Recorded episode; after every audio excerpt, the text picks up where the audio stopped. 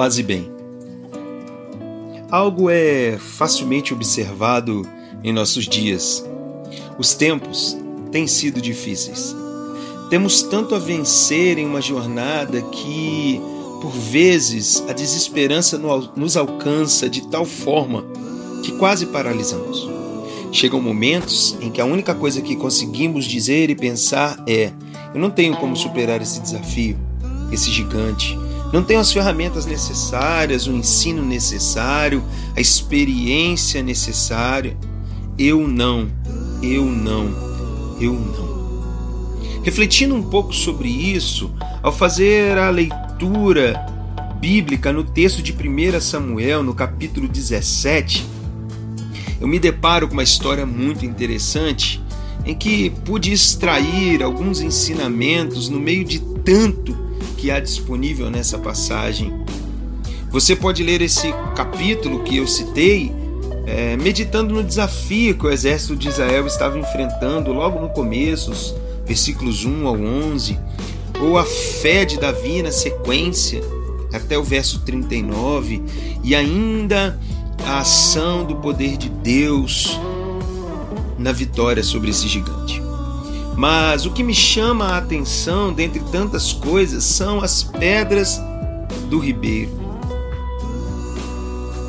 Às vezes, nós entramos em uma atitude de sempre dizer que não temos nada, que se tivéssemos recursos seria diferente, que tal problema, que gigante seria resolvido.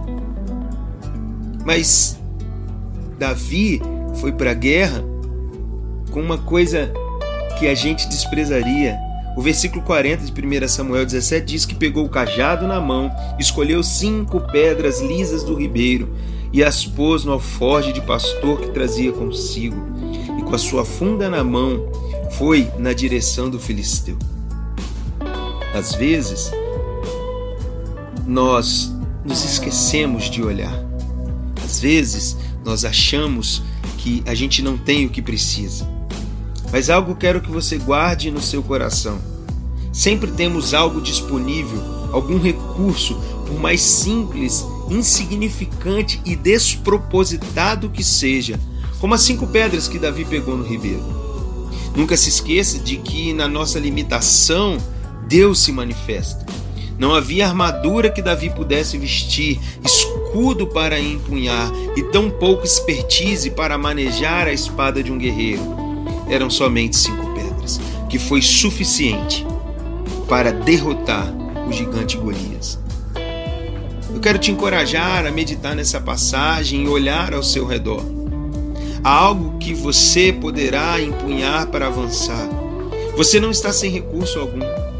Ore a Deus, Peça a Ele criatividade, sabedoria, sobretudo fé. Fé que Ele irá operar independente de quão desclassificado seja o recurso. Que Deus nos abençoe. Um grande abraço.